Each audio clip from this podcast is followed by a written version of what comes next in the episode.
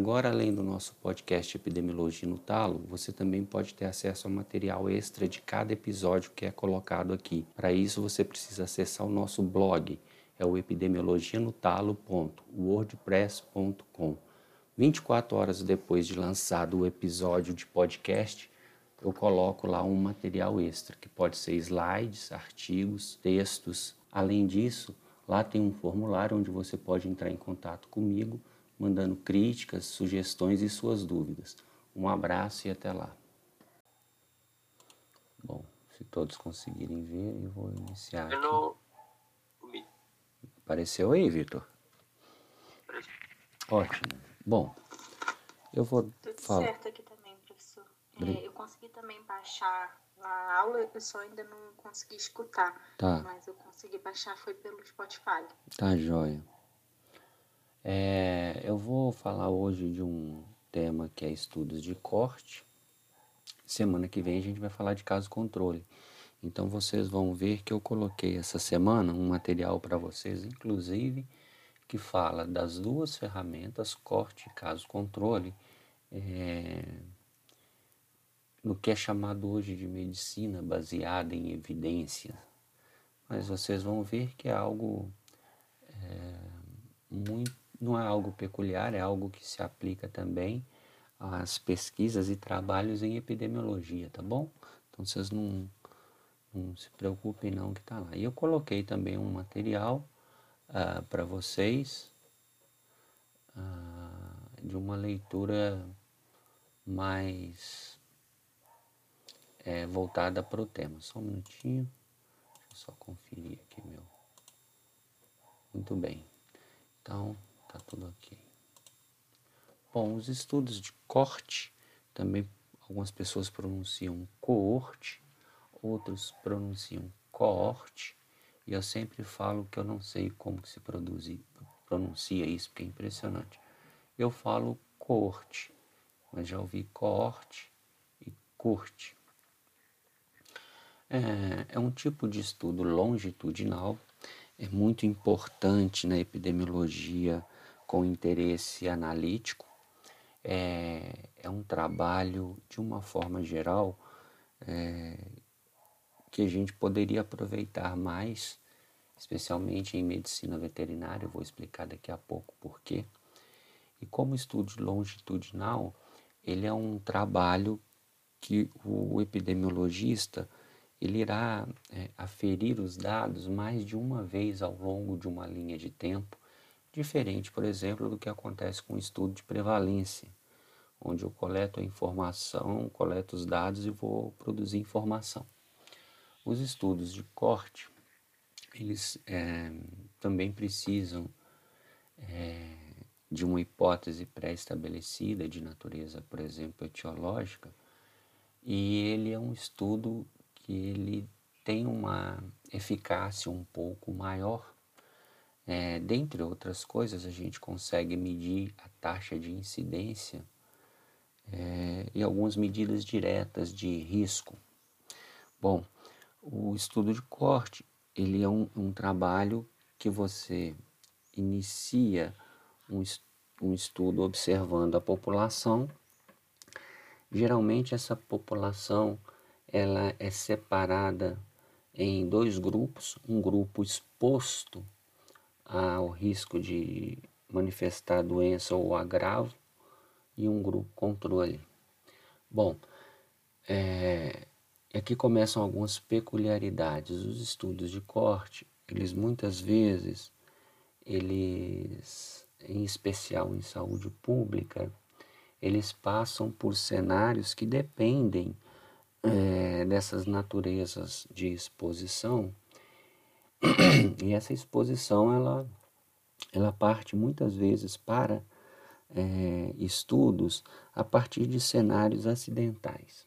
Então eu vou dar um exemplo para vocês.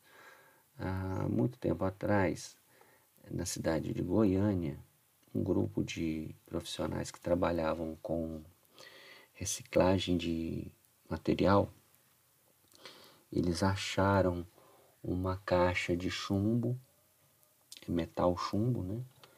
É um cubo de chumbo, não sei como que aquilo foi parar ao alcance deles e lamentavelmente eles não conseguiram identificar o símbolo de risco de radiação que estava presente na, na embalagem. Eles, um, eles abriram eles abriram a eles abriram a caixa e encontraram uma pasta fluorescente que eles é, eles acharam bonito, passaram no rosto, passaram no corpo e pouco tempo depois essas pessoas morreram porque se tratava de césio 137, uma substância altamente radioativa. É, esse acidente né, do césio 137 ele também, é, quando a, o lacre de chumbo foi rompido, ele criou um cenário acidental onde uma parte da população foi exposta a um risco de grande quantidade de radiação. E, e isso é, foi tão grave assim que o local onde isso aconteceu ainda hoje passa por um monitoramento de saúde ambiental, por exemplo, é, para entender e monitorar os níveis de radiação. É, então, um grupo de pessoas numa região da cidade, ela foi, ela começou a ser monitorada a partir da exposição ao Césio 137 para ver se essa população poderia apresentar algum problema maior quando comparado a um grupo é, com as mesmas características biológicas, sociais e econômicas, mas que não tivesse sido exposto àquele material.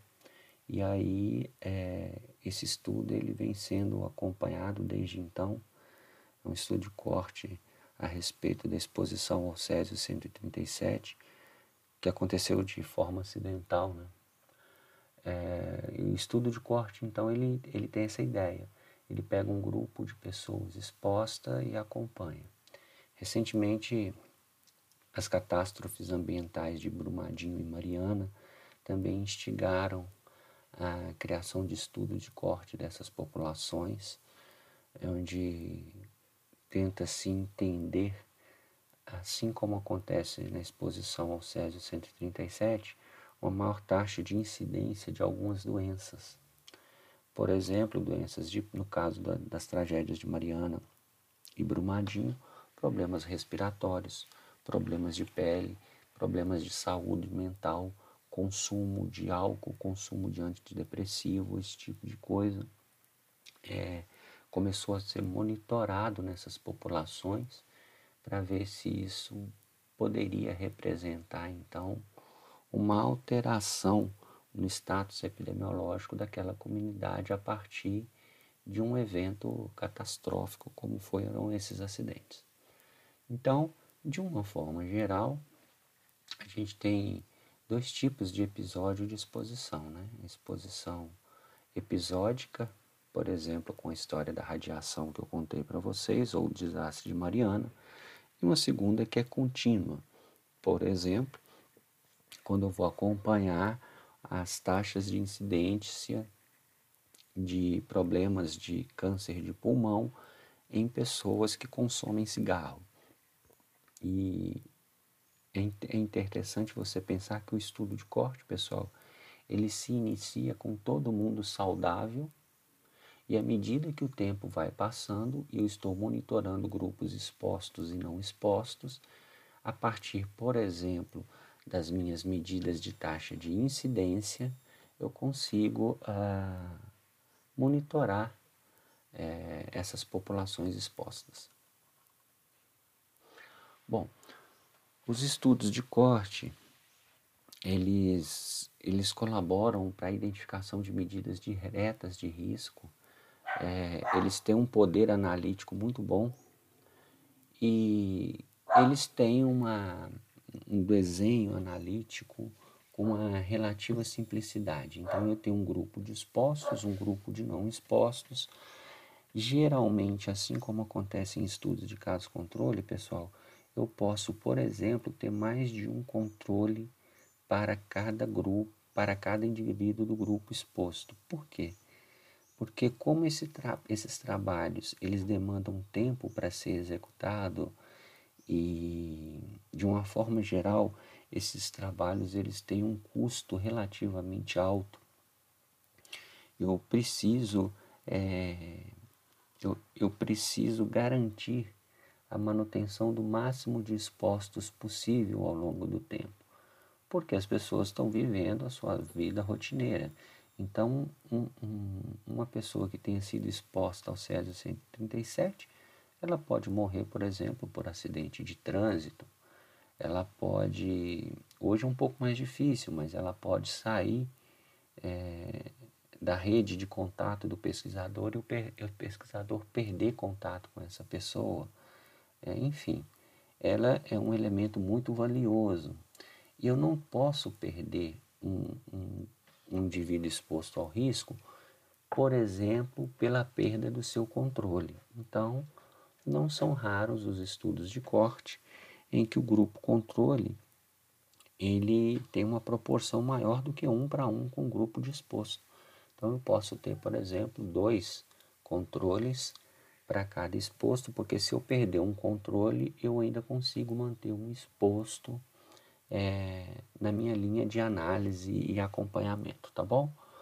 São, são estudos caros, porque eu demando um, um grupo muito grande de pessoas, né?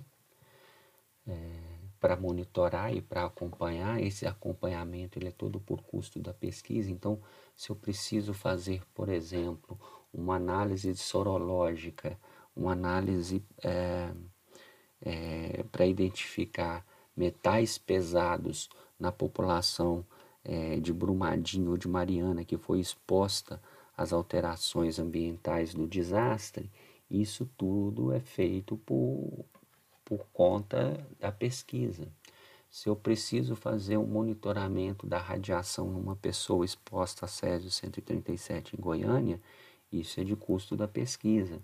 E mais, durante a pesquisa, se eu identifico um outro problema de natureza qualquer, eu tenho que encaminhar por critérios éticos esse paciente para tratamento. Por exemplo, se durante minha, o meu monitoramento é, para avaliar a saúde mental ou consumo de antidepressivo na população de Mariana. Eu identifico que a pessoa está com um dente cariado com risco de uma, de uma lesão inclusive mais grave, uma peri, é, uma doença periodontal, por exemplo, eu preciso encaminhar essa pessoa para um tratamento odontológico. Ainda que não tenha nada a ver com a minha pesquisa, eu não posso abandonar a pessoa quando eu identifico que ela precisa de um serviço de saúde é, para a manutenção do bem-estar dela. Então, isso também muitas vezes dificulta muito os estudos. Outra coisa é a questão da cronologia. Algumas das doenças que a gente estuda, elas demoram muito tempo para se manifestar. Então, Quanto menor for a prevalência ou quanto maior for o período de incubação da doença que eu estou estudando, maior será o tempo de acompanhamento desses grupos e maior será o custo é, da mesma forma. A gente está passando por um momento agora em que a gente está iniciando um estudo de corte no Brasil que diz respeito a monitoramento das pessoas que estão sendo vacinadas com as vacinas aqui para combater o Covid, né? Então, é, ainda a, a, além desses produtos é, terem sido liberados em caráter emergencial, as empresas e instituições envolvidas, elas precisam, desculpe, ela, ela precisa ter controle das pessoas que estão tomando o medicamento e acompanhar essas pessoas durante um intervalo de tempo mínimo para ver se não surge uma manifestação de reação adversa. Isso é, precisa ser feito com muita cautela, porque é, qualquer tomada de decisão errada ela pode colocar em risco todo um planejamento de saúde ou mesmo uma compreensão sobre é, uma dada doença ao longo do tempo. É, Geralmente, a gente tem vulnerabilidade de perdas, então, como uma característica negativa dos estudos de corte.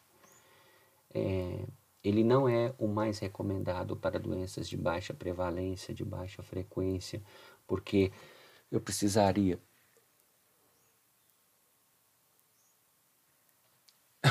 eu precisaria de um contingente muito grande para conseguir identificar, então às vezes eu não tenho contingente suficiente para identificar é, a manifestação de uma doença de baixa prevalência.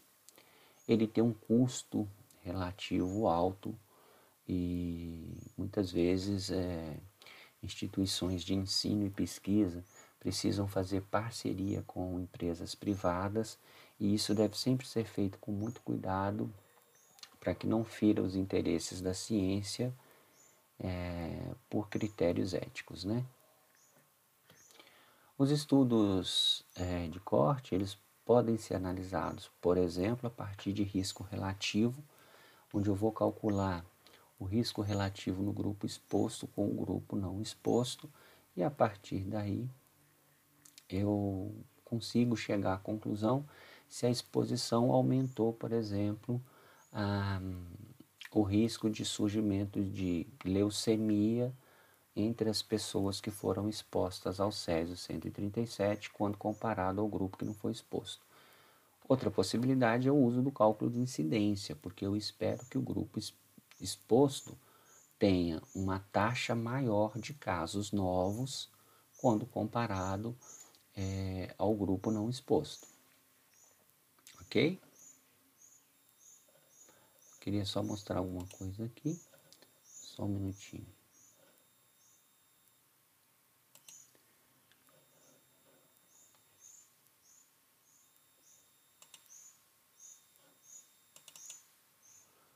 Quando a gente pensa então é, em estudos de corte, é, existe aqui, olha, uma possibilidade da gente desenvolver um estudo é, onde os sujeitos das pesquisas eles precisam passar também por critérios de avaliação dos comitês de ética, de forma relativamente óbvia, né? A gente está trabalhando com o monitoramento dessas pessoas, a gente vai acompanhá-los durante um intervalo de tempo relativamente alto, e aí é, hoje, felizmente, a gente consegue ter bons critérios de monitoramento, de pesquisa e a relação desses pesquisadores com planejamento é, ético, digamos assim, uh, desse tipo de pesquisa. Durante muito tempo, é, os estudos de corte foram utilizados, por exemplo, para a indústria farmacêutica, é, para monitorar a eficácia de medicamentos. E durante muito tempo essas indústrias atuaram em regiões muito pobres do planeta, oferecendo o mínimo de assistência é, à saúde dessas pessoas. E como são, são populações que têm uma grande demanda, principalmente por serviço de saúde, essas pessoas elas se, se colocavam em risco a participar de projetos de pesquisa e cujos critérios éticos deixavam muito a desejar.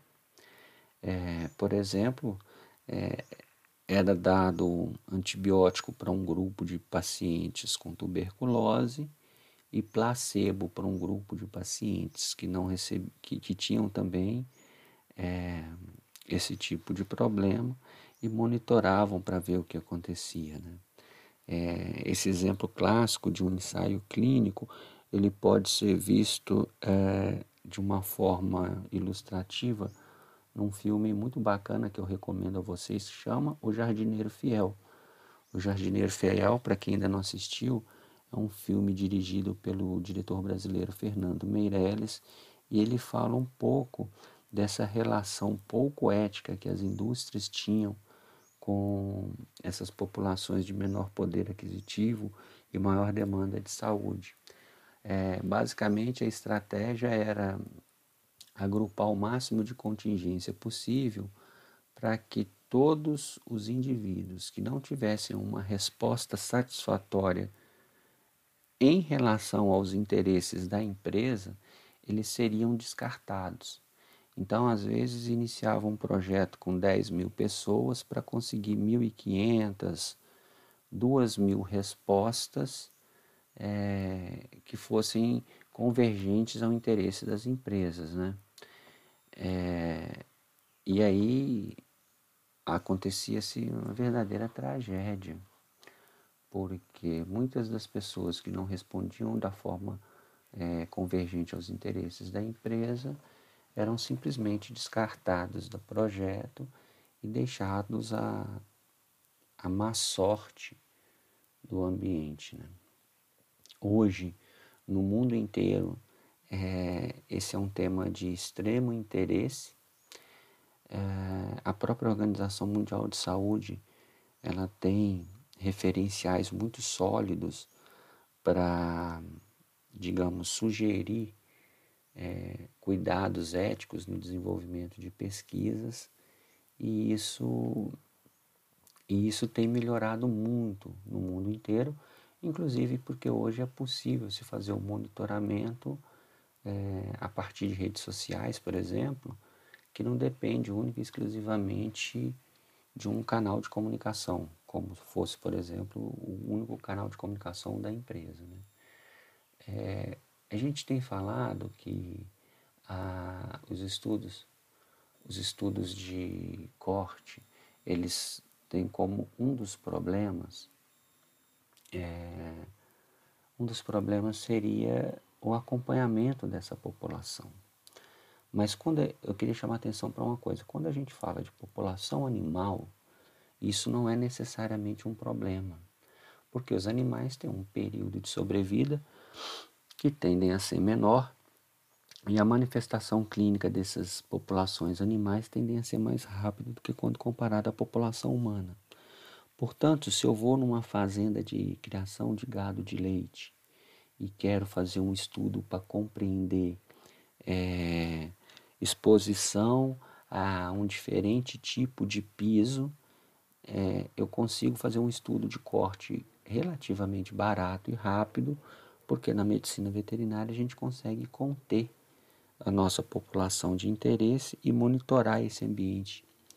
Além do que, como eu acabei de falar, é, são patologias que tendem a se manifestar mais rapidamente quando comparada à população humana pelas características biológicas dos animais diferentes dos humanos. Né? Então isso é, pode ser uma ferramenta ainda muito mais é, aproveitada pelos pesquisadores, epidemiologistas em medicina veterinária, em função dessas, dessas características que os animais têm quando diferenciados da população é, humana. Aqui eu abri o texto é, que eu gostaria que vocês dessem uma lida, né? É, deixa eu só ver o título direitinho. Entendendo a pesquisa clínica, três estudos de corte.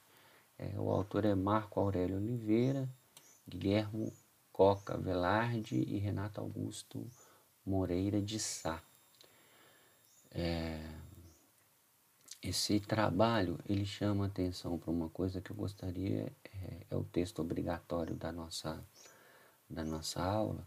Eu gostaria de chamar atenção para vocês que ele está bem detalhado e uma coisa que ele chama atenção diz respeito aos estudos de corte prospectivos e retrospectivos, ou seja, eu posso fazer a avaliação a partir de um momento e acompanhar a população, como eu falei com você. Então, é, é o caso da, da exposição ao Césio 137, mas eu posso fazer um trabalho retrospectivo, ou seja, eu posso avaliar é, a relação de exposição a eventos que já aconteceram e é o chamado evento não concorrente, é, quando comparado ao, prospectivo, que é o chamado é, evento concorrente.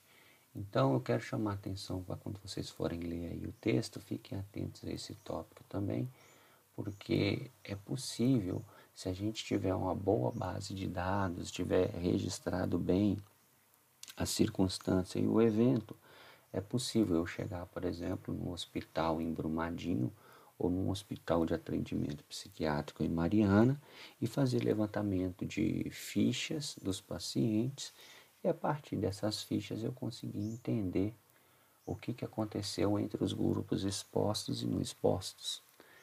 É, esses estudos de corte não concorrente ou corte retrospectiva pode ser uma ferramenta interessante para quem vai desenvolver um trabalho de pesquisa acadêmica, porque os estudos de corte eles, eles são muito arriscados, quer dizer, eu parto de um pressuposto que primeiro a prevalência da doença ela tem que ser significativa para que o contingente de animais ou de pessoas que eu esteja acompanhando apare apareça alguém com a manifestação da doença que eu estou estudando.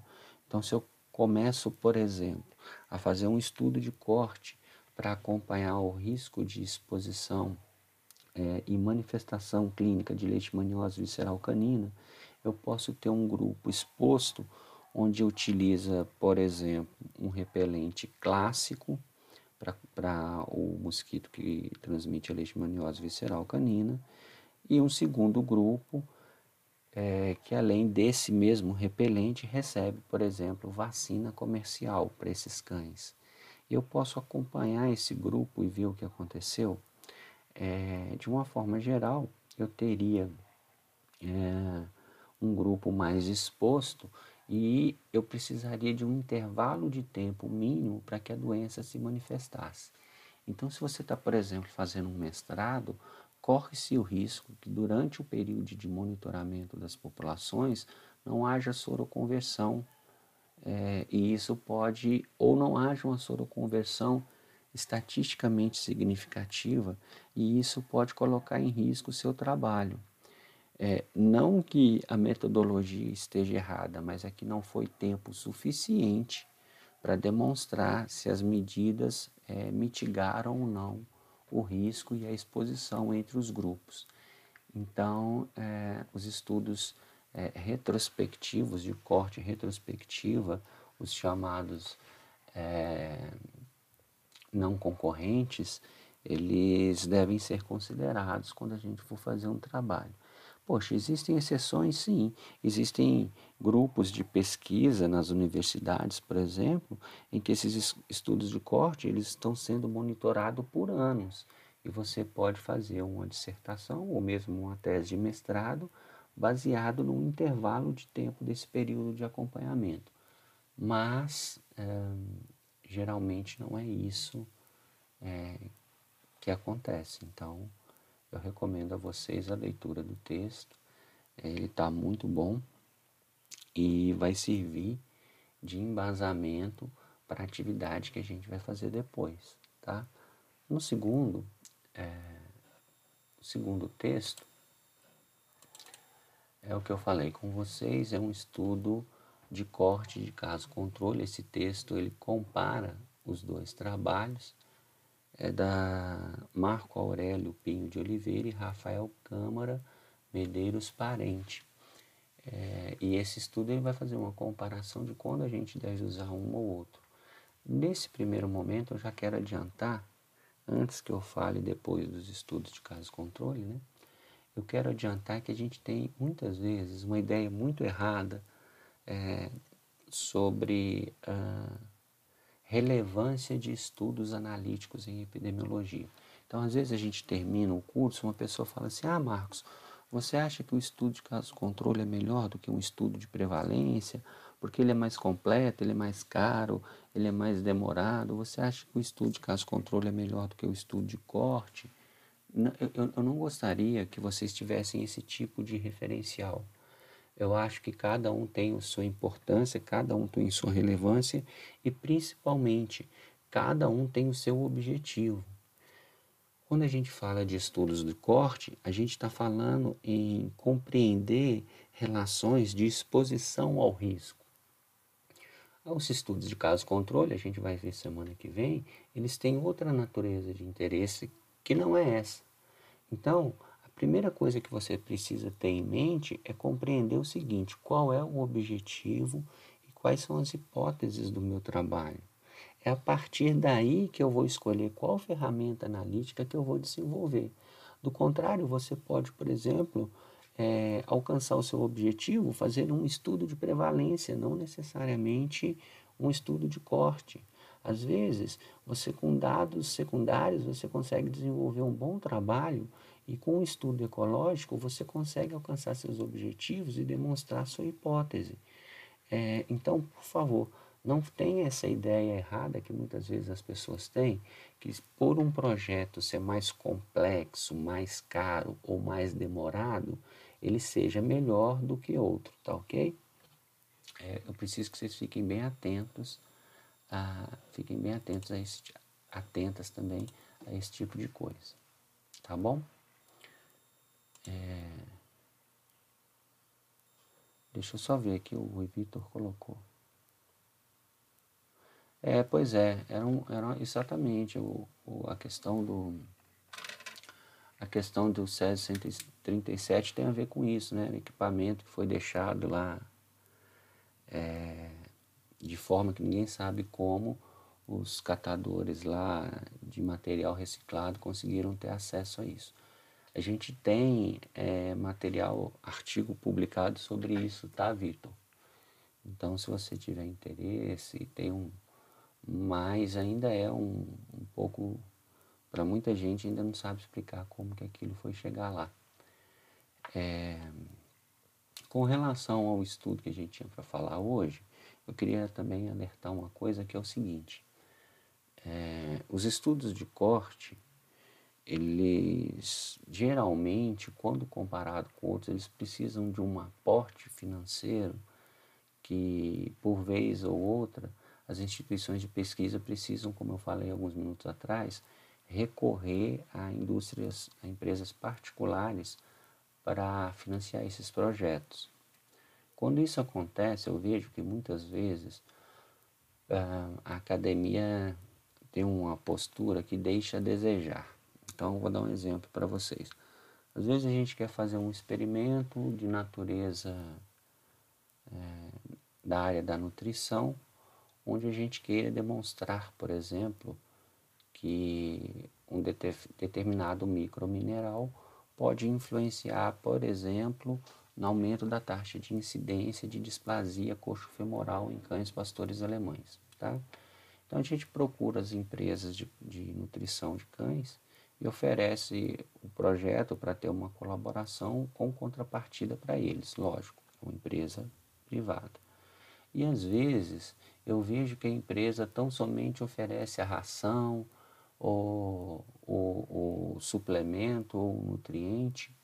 E quando o projeto acaba, muitas vezes essas empresas têm um aval da universidade para falar que o produto dela foi testado e que, se corretamente usado, a displasia coxa femoral teve uma taxa de incidência menor entre os cães que consumiram o alimento que elas, que elas produzem e tem o aval da universidade e a universidade não ganha nada além do que a suplementação do nutriente ou da ração.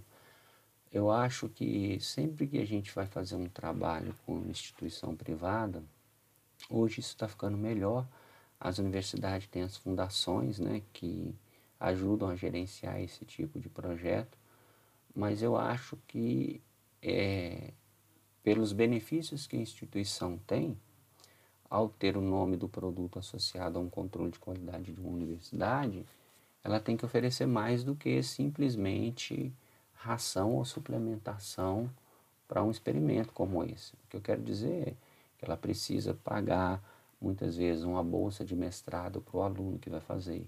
Ela precisa pagar, é, ela precisa pagar os, os analitos lá e os exames é, que são realizados nos animais é, e, e, na dieta que eles recebem. É, precisa muitas vezes manter um canil experimental e durante aquele intervalo de tempo é, os cães que, que forem mantidos ali devem ser mantidos pela empresa, entende? Porque do contrário a gente faz um trabalho onde o sujeito te oferece lá um, uma ração que às vezes está prestes a vencer na fábrica, que ele não está conseguindo vender, em troca de uma orientação, em troca de um colega já formado que está desenvolvendo mestrado, em troca de instalações, em, em troca de horas de trabalho para a manutenção desses animais em condições experimentais. Hoje a gente sabe que a relação de bem-estar animal não permite que esse animal fique lá abandonado num biotério, num canil experimental. Então a gente tem algo que vai além e que precisa ser considerado. E que eu acho que hoje ainda falta muito à, à população. É, e também as empresas compreenderem esse tipo de coisa. É, bom, rapidamente seria isso que eu teria para falar para vocês hoje sobre é, o tema dos estudos de corte.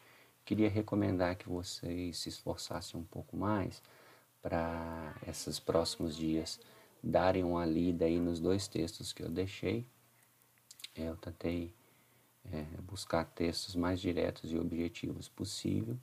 Na semana que vem a gente vai falar de estudos caso controle nós vamos ter uma discussão, além da, da apresentação das características dos estudos de caso controle, a gente vai ter uma discussão a respeito de é, a respeito de comparações entre as duas ferramentas, tá bom? Deixa eu só ver aqui que ah sim, só um minutinho. Mas é de, de a princípio é isso, tá bom?